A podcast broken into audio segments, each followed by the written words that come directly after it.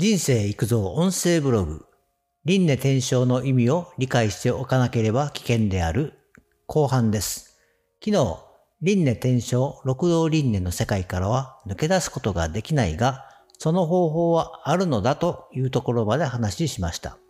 その続きで、まず、メイドとサンズ、サンズの川と言いますよね、について話します。人は死ぬと、この世とあの世の世界の間のメイドに行くそうです。最初に到着する場所は死山の山。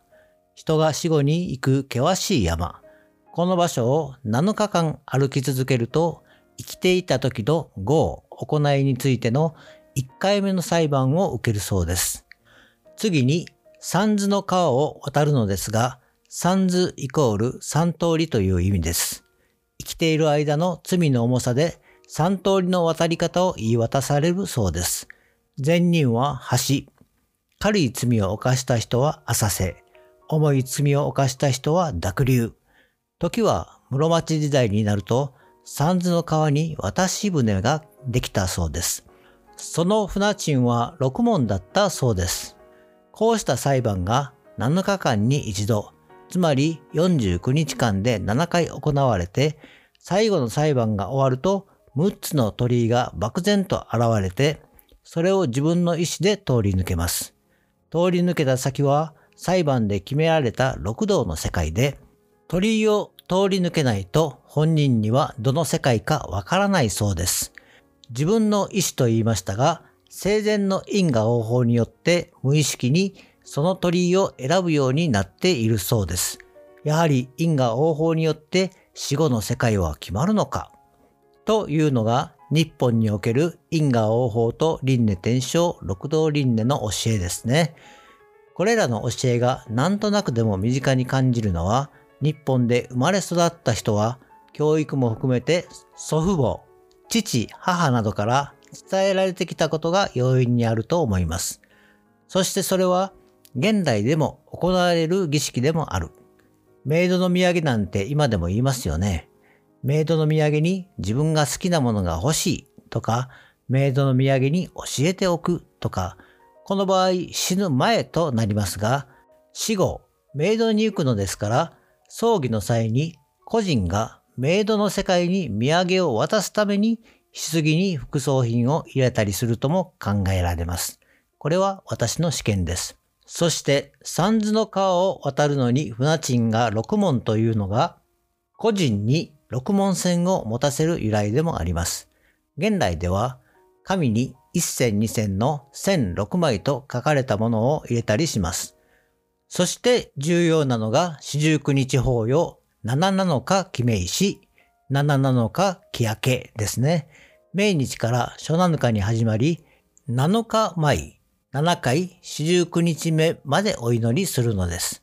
ただ、近年は葬儀の日に初七日を済ませたり、四十九日の間は近親者がお祈りして、四十九日法要をして木明けとなるのが一般的ですね。法要の方法などは宗派によっても違うでしょうし、現代風というのもあるようで、それについては触れませんが、肝心なのは、なぜ法要を行うようになったのか、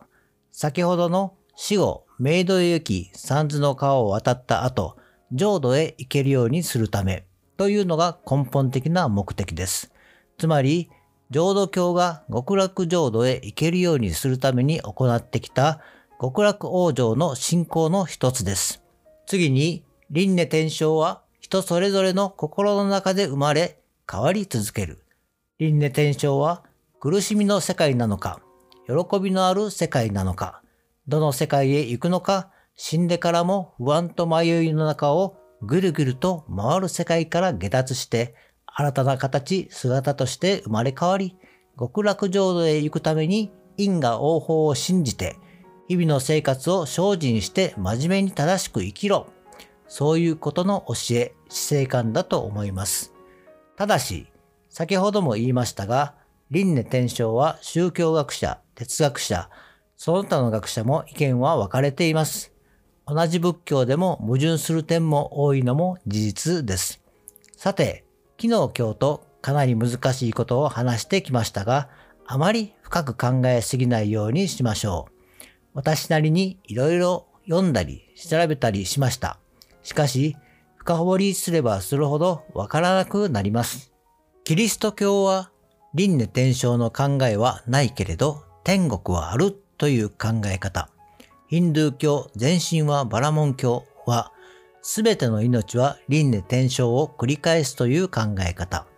仏教はインド哲学とバラモン教徒の思想の上に輪廻転生がある考え方。ユダヤ教もその他宗教、宗教以外の思想を持つ民族も入れると同じような考えだけど理屈が違うということです。ちょっとやばい信仰宗教とかカルト団体も輪廻転生をうがった解釈のもと信者たちを洗脳して過激な行為や犯罪に導く輩もいます。そんな現実社会でふと前世は何だったんだろうとか前世が善人だったのか悪人だったのか今の自分の行いが来世に影響するのかなど気になることはあります。ということで、死生観や輪廻転生を思想するのは悪くないことです。逆に知らなさすぎるのも危険ですね。せめて因果応報の意味の言葉ぐらい、輪廻転生の言葉の意味は知っておいた方が、日々の生活での行動に影響します。